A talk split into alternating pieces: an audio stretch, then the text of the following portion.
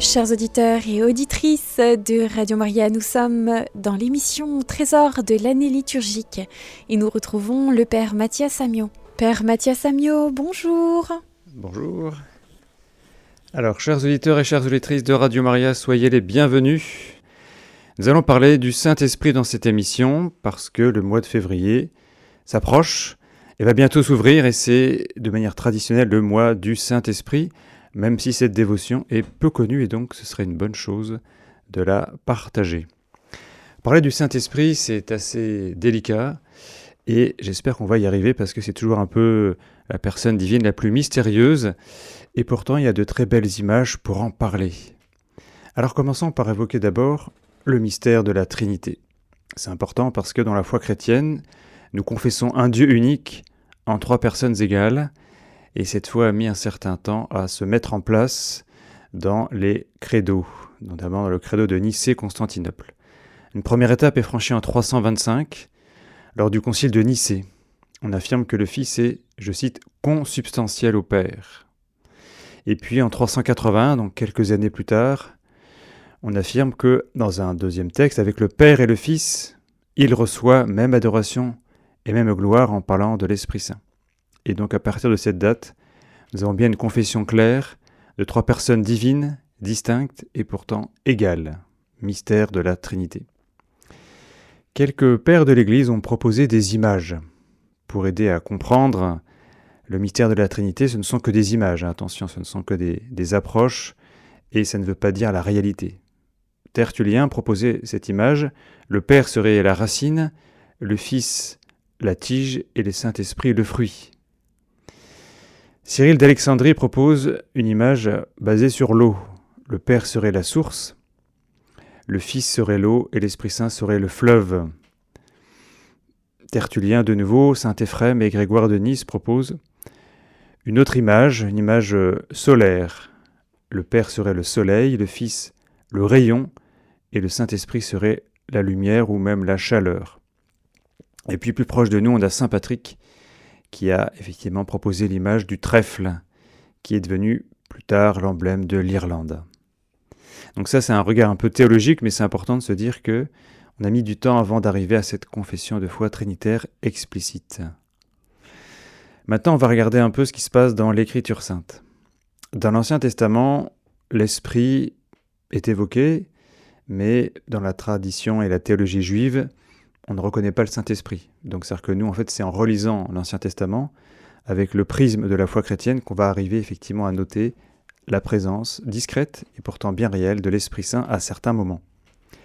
Dans l'Ancien Testament, l'Esprit Saint va prendre possession de certaines personnes, les hommes justes, les rois, les prophètes et les prêtres. Cela dit, le plus souvent c'est un don ponctuel, qui est lié à une personne ou éventuellement à une mission précise, une circonstance. Alors que dans le Nouveau Testament, la présence du Saint-Esprit est permanente et le don en plénitude. Alors attention, quand on dit un don en plénitude, ce don est quand même, je dirais, adapté, proportionné à l'ouverture du cœur. Donc ça veut dire que le don est vraiment offert, vraiment donné, mais c'est finalement nous qui l'accueillons de manière diverse. D'où l'invitation à élargir la mesure du cœur. Donc du coup, l'Esprit Saint va toujours repousser nos limites pour justement être davantage présent en nous. Le Saint-Esprit est évoqué aussi de manière euh, croissante dans la belle vision d'Ézéchiel. C'est une vision intéressante que je vous partage. Nous sommes au chapitre 47. On l'appelle le miracle donc de la source que voit Ézéchiel, en fait, il va marcher le long d'une source qui va grandir euh, d'elle-même. Donc, c'est il y a un côté un peu inexplicable par la seule physique. Au bout de 1000 pas, il va avoir de l'eau jusqu'aux chevilles. 1000 pas plus loin, il en a jusqu'aux genoux. 1000 pas plus loin, il en a jusqu'aux hanches. Et au bout de 4000 pas, il est emporté par le courant. Et donc, c'est en fait c'est l'image de l'Esprit Saint qui euh, s'introduit dans le monde, dans l'histoire, et dont la présence est croissante. On ne peut pas s'opposer à la croissance de l'Esprit Saint dans le, dans le monde et c'est pourquoi l'Église va aussi grandir au fur et à mesure de l'histoire humaine, depuis la résurrection, depuis la Pentecôte, parce qu'elle est bien sûr entraînée par ce fleuve de vie. D'ailleurs, vous aurez peut-être noté, qu'il y a une très belle prière qu'on dit à la fin de la messe de la Pentecôte. Vous serez attentif à la Pentecôte prochaine. Donc c'est la prière dite après la communion, donc vraiment tout à la fin de la messe. Je cite un extrait que le souffle de la Pentecôte agisse avec toujours plus de force. Et donc c'est une manière de dire dans la liturgie qu'on invoque cet esprit pour qu'il soit toujours, toujours, toujours plus présent dans nos vies, dans l'Église et dans le monde. Maintenant, nous allons proposer quelques images de l'Esprit Saint parce qu'on a toujours besoin effectivement d'images pour, euh, je dirais, euh, s'ouvrir à sa présence, pour la, la comprendre. Alors, la première image qu'on peut proposer, c'est l'amour. D'après Sainte Gertrude, grande mystique, le Saint-Esprit serait le nœud de la Sainte Trinité. Donc l'amour éternel entre le Père et le Fils. Et effectivement, ça peut nous arriver de sentir, par exemple, dans un temps de prière, dans une veillée de prière, dans un pèlerinage, une retraite, un enseignement, ou peut-être une adoration, une messe, une communion, un amour qui nous remplit. Et chaque année, il y a beaucoup de personnes qui ressentent cette sensation extrêmement forte, alors soit parce qu'elles sont baptisées, soit parce qu'elles reviennent à la foi, soit parce qu'elles vivent un sacrement, et elles en témoignent. Et c'est très touchant de, se dire que ces personnes ont vécu eh bien, une expérience forte de l'amour de Dieu qu'on peut identifier à, l'Esprit Saint. Et donc cette grâce soit les remet en mouvement, soit peut-être euh, eh bien, confirme un chemin de, foi et de pratique sacramentelle. En tout cas, cet amour est toujours une bénédiction à ressentir parce qu'on sent vraiment que cet amour est plus fort que nous, il dépasse nos forces. Et donc le Saint-Esprit est vraiment la force avec laquelle nous allons aimer Souvent, on se pose la question, mais comment on fait les saints pour aimer autant? Comment a fait par exemple Mère Teresa pour euh, être toute sa vie au service des délaissés euh, dans les rues de Calcutta? Eh bien, c'est parce qu'elle avait cet amour de Dieu. Hein, il y a un très beau verset dans les Galates où Paul dit Je vis, mais ce n'est plus moi qui vis, c'est le Christ qui vit en moi. On pourrait presque paraphraser J'aime, mais ce n'est plus moi qui aime, c'est le Christ qui aime en moi. Pensez par exemple aussi au baiser au lépreux de Saint François d'Assise, qui effectivement est pour lui une étape décisive dans sa conversion. Une autre image qu'on peut proposer, c'est celle du feu. Donc le feu est assez, présent dans la Bible, hein. c'est un élément euh, assez classique, notamment dès, on va dire presque le début, en Exode chapitre 3, l'épisode du buisson ardent. Donc Moïse voit un feu, mais qui ne détruit pas le buisson, puisque le feu brûle mais sans consumer le buisson, et donc ça force Moïse à, faire un détour, et on peut effectivement faire un rapprochement entre ce feu et un acte de les langues de feu qui se déposent sur chacun des apôtres et qui vont donc ensuite s'exprimer en des langues différentes. Et du coup, c'est Antoine de Padoue qui fait remarquer que si ce sont des langues de feu, c'est pour effectivement prêcher le feu de l'évangile dans toutes les langues de la terre. Nous avons aussi un Passage bien connu en Luc chapitre 24, ce sont les deux pèlerins d'Emmaüs, et quand le Christ a, disparu à leur regard, ils se disent l'un à l'autre, mais notre cœur n'était-il pas tout brûlant au-dedans de nous quand il nous partageait les Écritures? Et donc cette expérience aussi, elle est classique. Quand on ouvre la Bible, quand on fait une lectio divina, une méditation, ou quand tout simplement, effectivement, euh, on écoute une prédication, ou quand on adore le Saint-Sacrement, on peut avoir cette sensation de, feu qui nous, qui nous dévore, mais qui, qui est un feu positif. C'est pas un feu qui nous réduit en, poussière, c'est un feu qui, qui effectivement nous porte à, à la vie divine, qui nous porte à, aussi à brûler peut-être quelques scories. Donc il est possible que ce feu aussi soit un lieu de purification. Nous avons aussi une autre image à partager, c'est celle de la source vive. On a déjà évoqué tout à l'heure, rappelez-vous, la source miraculeuse dans Ézéchiel 47. Et on peut la faire remonter, cette source, à, la passion du Christ. Puisque vous savez qu'il y a un, soldat qui va transpercer le côté de Jésus. Alors pourquoi le fait-il? D'abord, on peut, on peut le rappeler que euh, nous sommes à la veille d'une grande fête, il ne faut pas que les corps restent en croix. Et donc les Romains avaient des techniques de mise à mort, parce que c'était, voilà, les Romains avaient une certaine civilisation, enfin pour les peines de mort, ils étaient quand même assez raffinés dans la cruauté, et donc ils avaient mis au point une technique de mise à mort immédiate pour les crucifier, et il y avait une technique pour transpercer le cœur avec une lance. Quant aux deux autres malfaiteurs, hélas pour eux, on leur brise les jambes, et donc là, ils vont euh, s'étouffer. Bon, bref. En tout cas, quand le, le soldat va percer le côté de Jésus, Saint Jean l'évangéliste note euh, qu'il en sortit aussitôt du sang et de l'eau. Et donc ça, pour nous, c'est une image forte, parce que ça veut dire que le cœur du Christ, même mort, continue à donner la vie. Hein, c'est un cœur humain au divin, et donc le sang peut être lié à l'Eucharistie, l'eau au baptême, en tout cas, c'est une, une, source, une source qu'on ne peut pas arrêter et que dans le, dans le péché, eh bien, la miséricorde vient déborder ce péché. Une autre image, c'est le vent. Alors le vent, c'est tout à fait intéressant parce que on, ne voit pas le vent, mais on peut en ressentir les effets, surtout quand le vent est un peu violent.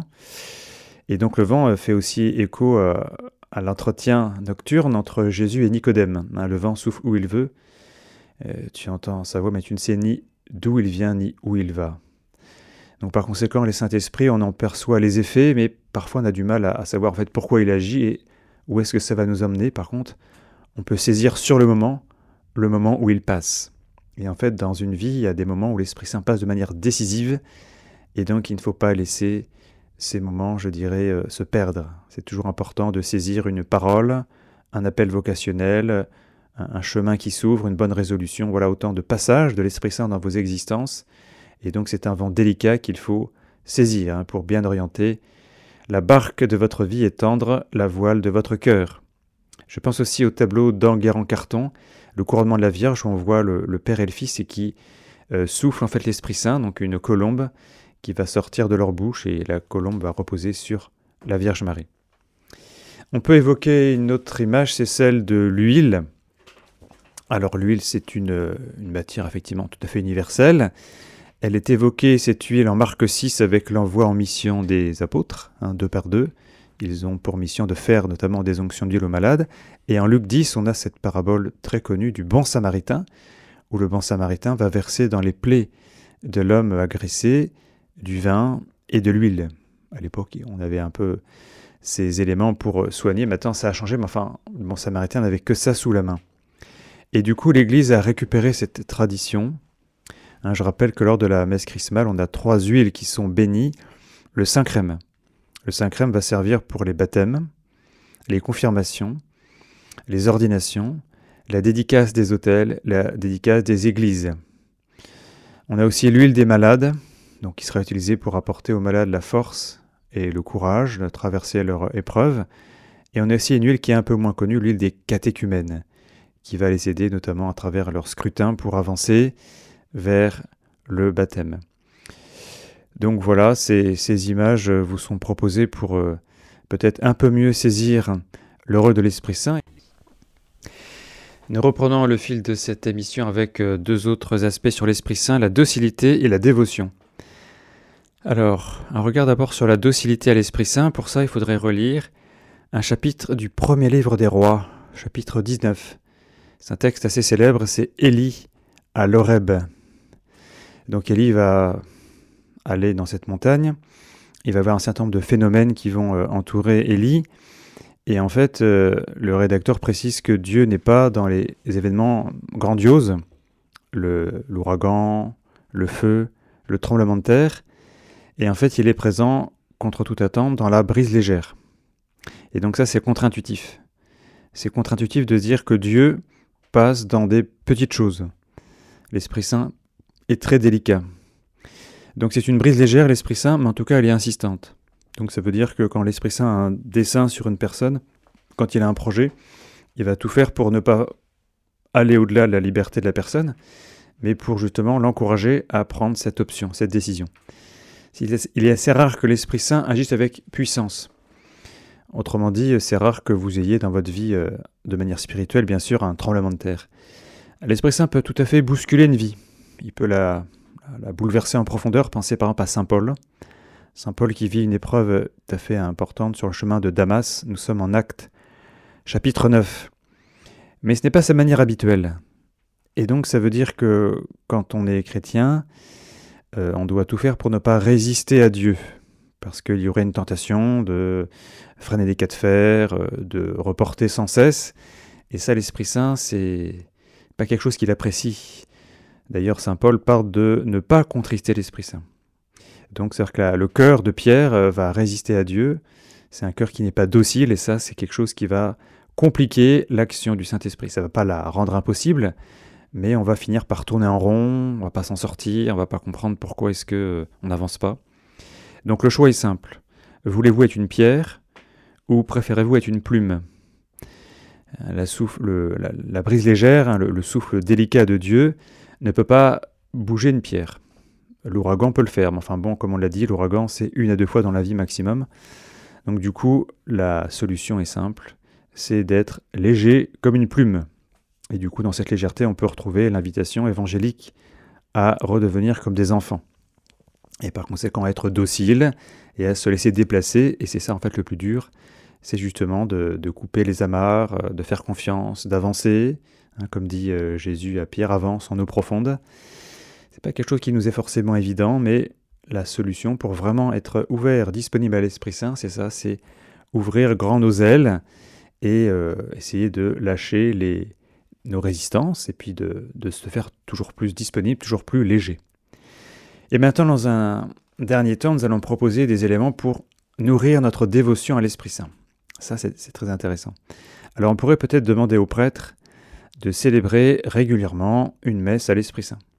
C'est important parce que ça fait partie du missel romain. Alors, c'est pas c'est pas obligé d'en célébrer, mais enfin quand même, si cette messe existe, ce serait un peu dommage de ne pas la ne pas l'honorer on pourrait se donner un critère intellectuel, c'est que le jeudi, c'est le jour de l'Esprit Saint, donc on pourrait réserver un jeudi par mois. C'est pas non plus euh, pas, trop fréquent, mais c'est suffisamment nourrissant dans une année liturgique. Et bien de proposer un jeudi par mois, de septembre à, juin, et de proposer comme ça un certain nombre de messes à l'Esprit Saint pour prêcher sur cette personne divine et puis euh, faire connaître bien la richesse de la vie chrétienne quand elle est animée par la troisième personne de la Trinité. On pourrait aussi euh, mémoriser le Veni Creator, bien Esprit Créateur, ou la séquence de la Pentecôte, Veni Sancte Spiritus. Donc c'est des textes euh, qu'on peut apprendre en français, qui sont pas très longs, qui sont très bien écrits, et ce sont des prières qui pourraient effectivement marquer notre journée, par exemple euh, bah, le matin en se réveillant. Est-ce qu'on ne pourrait pas tout simplement appeler l'Esprit Saint pour que la force de Dieu puisse irriguer les instants de la journée qui va se dérouler et peut-être aussi l'invoquer spécialement cet Esprit Saint avant un moment difficile, parce qu'une vie peut en comporter. Et donc ça prend quelques instants, quelques minutes, un appel dans son cœur, hein, au secret de son cœur, et invoquer l'Esprit Saint parce qu'il est la force, il est le défenseur, le consolateur, et donc il peut donner bien des choses avant un temps qui euh, est envisagé comme difficile et qui sera sans doute bien soulagé, bien béni par l'Esprit Saint, parce que vous l'avez invoqué. On peut aussi chercher le texte de la consécration euh, de Saint Pidis à l'Esprit Saint. C'est un très beau texte hein, qu'on peut effectivement méditer, plus spécialement au mois de février, pour vraiment être docile à l'Esprit Saint. On peut aussi parfois méditer les litanies du Saint-Esprit, donc il y a des petites litanies et des grandes litanies, donc euh, les grandes sont plus longues que les petites, mais enfin, les deux textes sont tout à fait intéressants à, prier, à savourer. Et on peut aussi savourer des recueils de prières des saints au Saint-Esprit, parce que les saints euh, sont nos guides dans la vie spirituelle, ils ont aussi rédigé de belles prières, et donc ça serait intéressant de pouvoir euh, voir qu'est-ce qu'ils ont écrit. Il y a des prières qui sont très célèbres, très connues, et euh, ça vaut la peine d'avoir dans sa bibliothèque spirituelle, par exemple, les prières au Saint-Esprit dans le, un petit livre aux éditions Parvis qui est très bien fait.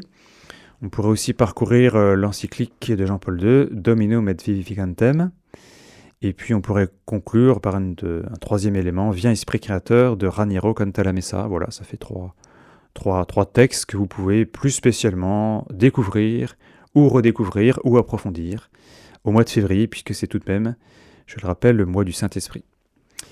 Nous résumons notre propos, nous retiendrons qu'effectivement euh, le mois de, février est le mois du Saint-Esprit, mais c'est pas très connu. Ah, ça serait donc l'occasion en 2024 de pouvoir l'honorer, de pouvoir le découvrir, le savourer. On pourra être attentif à, comme prêtre à célébrer des messes votives à l'Esprit Saint et si vous pouvez aussi convaincre vos curés d'en célébrer de temps en temps parce que c'est un trésor du missel et qu'il ne faut pas que ce trésor prenne la poussière. Donc c'est intéressant de déployer cette richesse. Et puis peut-être que pour conclure, nous pourrons retenir que la, la plus belle des dévotions, pour citer euh, Saint Jean-Eudes, en fait, c'est la docilité à l'Esprit Saint. C'est très bien d'avoir des dévotions et c'est important que une vie chrétienne soit nourrie par des dévotions, mais au sommet de toutes ces dévotions, Saint Jean-Eudes dit cette parole éclairante, en fait, c'est la docilité à l'Esprit Saint qui sera la plus grande des dévotions, parce qu'en définitive, c'est ce que visent toutes ces dévotions. Elles visent à façonner un cœur, à le purifier, à le, simplifier et à le rendre effectivement docile aux appels et au toucher divin et délicat du Saint-Esprit. Donc, chers amis, en ce mois de février, soyons des plumes légères que le Saint-Esprit pourra déplacer facilement pour notre salut et pour sa plus grande gloire. Amen. Père Mathias Samio, nous avons Christiane avec nous. Bonjour Christiane. Bonjour, bonjour Père. Euh, je voulais vous dire, euh, le matin, je récite une prière à l'Esprit Saint qu'il y a dans le, le Il est vivant de l'Emmanuel, hein, que j'ai depuis très très longtemps.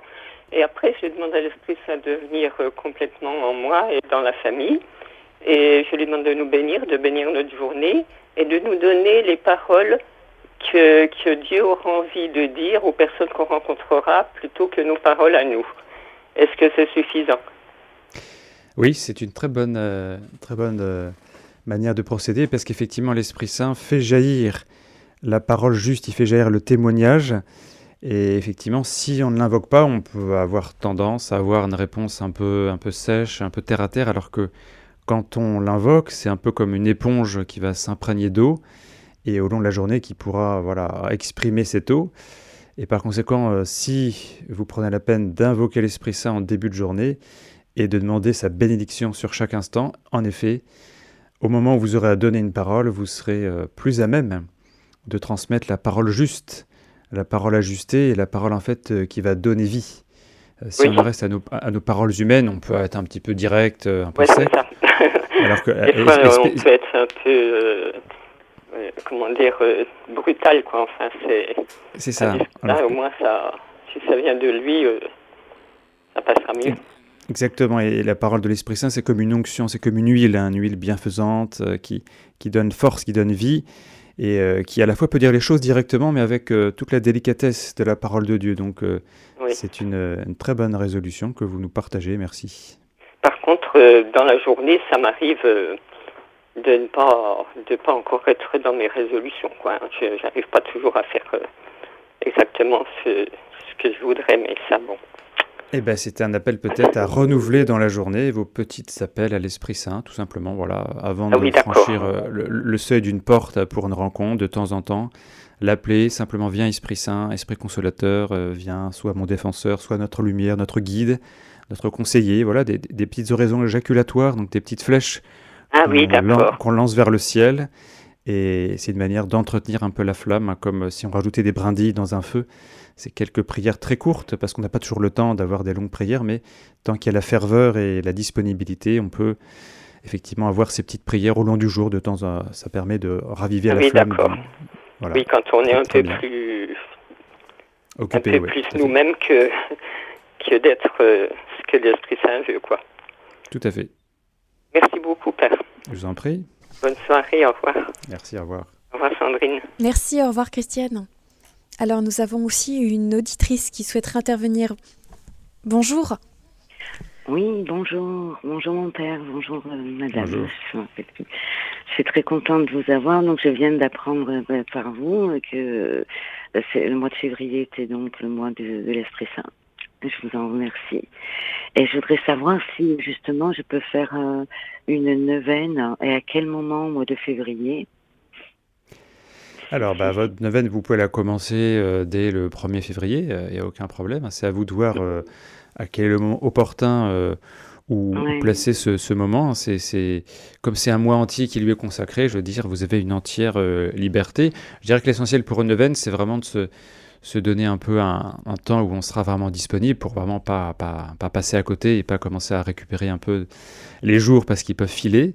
Donc si vous pouvez la, la, situer au moment opportun, euh, c'est à vous de, de voir. Ce qui pourrait être intéressant, c'est que cette année, le, le carême commence le 14 février. Donc ça serait pas mal de faire votre neuvaine de manière à ce qu'elle se termine, par exemple... Euh, bah, le mardi gras, comme ça, au commencement du ah carême, vous serez oh, complètement. voilà, c'est une suggestion, hein, c'est à chacun voit comment ah il peut positionner, mais, ça va être bien. Ça, me hmm. convient très bien, justement, parce que je voulais en faire une euh, de, à partir du 25 janvier jusqu'à la présentation du 2 février. Alors, je, euh, bah, je voulais la faire à, à Sainte-Marie. Et là, quand j'ai entendu pour l'Esprit Saint, parce que ça m'a fait beaucoup de bien, là, j'ai vraiment parce qu'en fait, j'ai une autre question un peu particulière. Je suis allée me confesser euh, avant les avant les fêtes de Noël. Et puis d'un coup, en vous écoutant, en écoutant le Saint-Esprit, m'est venu quelque chose à l'esprit. Euh, quand j'étais plus jeune, euh, j'ai besoin de me, de me confesser parce que j'ai oublié quelque chose de très important. Et est-ce que je, mhm. c'est mieux que je retourne voir un prêtre Alors, là, c'est une situation un peu, un peu particulière. En général, quand on a présenté nos péchés, ils sont pardonnés. Toutefois, il se peut que dans une vie chrétienne, il y ait une sorte de prise de conscience de quelque chose qu'on a fait et qu'on n'a pas, qu'on a peut-être caché, omis ou oublié. Hein, ça peut pas, euh, oui, oui, oui, ça m'a ressurgi là. Bah dans, dans, ces cas-là, on peut simplement, lors d'une confession, le présenter en précisant que c'était quelque chose du passé et qu'entre-temps, on s'est confessé quand même plusieurs fois pour la préciser au confesseur, on va dire, les circonstances. Mais peut-être que le fait de, déposer en confession cette, euh, cet élément particulier pourra euh, permettre d'en guérir encore, encore plus profondément. Donc je ah, pense que c'est tout à fait intéressant de présenter cette, cette réalité. Et là, il est certain que l'Esprit Saint peut, parce qu'il est tout-puissant, agir dans votre histoire et apporter encore plus profondément une guérison et une consolation.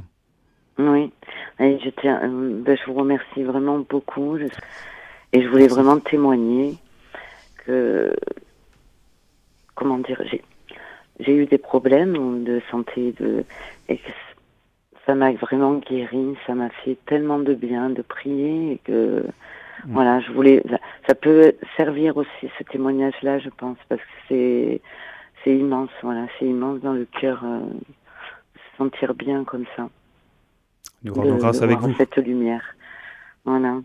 Et je vous remercie de votre écoute et de, votre émission. Enfin, vraiment, ça m'a fait très plaisir de vous entendre. Merci. Merci de vos réponses. Merci. Au revoir, mon père. Merci. Au revoir. Au revoir. Au revoir.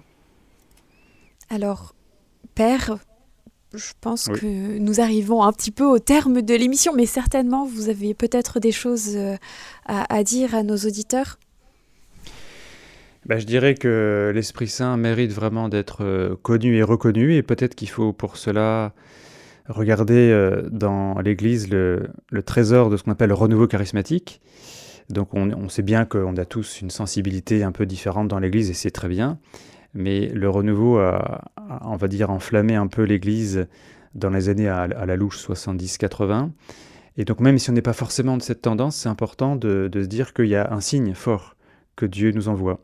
Et que ce signe fort, c'est qu'il euh, souhaite une Église beaucoup plus missionnaire, puisqu'on rappelle que la Pentecôte est euh, la condition de possibilité de l'évangélisation. Et si elle apparaît au chapitre 2 des Actes, c'est pour montrer qu'elle est vraiment le, fondement de toute euh, la propagation de la bonne nouvelle. Et donc ça veut dire euh, que le siècle qui a commencé sera un siècle missionnaire. Hein, on a beaucoup de personnes à toucher sur Terre, on n'est que, entre guillemets, que 2 milliards euh, de chrétiens sur en gros 8 milliards de terriens, donc il y a encore un peu de pain sur la planche. Et sans aucun doute, sans aucun doute, ce renouveau charismatique veut dire quelque chose. Il veut dire que l'Église doit se réapproprier le message évangélique et en témoigner, et que ce témoignage, eh ben, c'est aux baptisés de le produire. Hein. Euh, quand le pape François emploie la catégorie de disciples missionnaires, il veut dire clairement qu'il n'y a pas d'un côté les disciples, de l'autre côté les missionnaires, c'est-à-dire qu'effectivement la mission est portée en Église, et donc chaque baptisé doit prendre vraiment au sérieux son baptême, et notamment, autant que faire se peut, eh bien, euh, recevoir la confirmation, parce qu'il y a aussi pas mal de baptisés qui n'ont pas été confirmés. Et par conséquent, c'est déjà une faiblesse pour leur témoignage. Et Dieu merci, la, confirmation a le vent en poupe. Il y a beaucoup de, diocèses qui euh, reproposent des parcours vers la confirmation. Et c'est important que les baptisés, effectivement, aient cette architecture spirituelle, donc baptême, confirmation, Eucharistie, bien évidemment vivifiée par euh, la prière et aussi guérie par la confession. Et si on met tout ça en place, alors je pense que on aura effectivement une église vivante, une église missionnaire.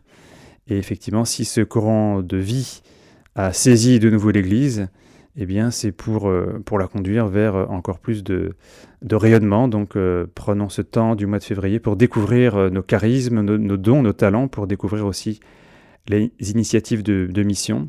Et comme ça, chaque baptisé prendra sa part même si elle est modeste, en tout cas, ça, ça part réel à la grande, la grande tâche missionnaire qui nous est collectivement et, euh, confiée et euh, voilà, qu'on doit porter tous ensemble à tous les niveaux et à tous les endroits. Merci beaucoup, Père euh, Mathias Samio. Merci. Nous vous retrouvons euh, le mois prochain. Exact. Pour parler du combat spirituel. Nous allons en avoir besoin pour le carême. Tout à fait. À très bientôt. Merci, Père. À bientôt. Au revoir. Chers auditeurs et auditrices de Radio Maria, nous étions dans l'émission Trésor de l'année liturgique avec le Père Mathias Amiot. Aujourd'hui, nous parlions du mois de février, mois du Saint-Esprit. Si vous souhaitez réécouter cette émission, n'hésitez pas à le faire sur notre site en podcast sur le www.radiomaria.fr.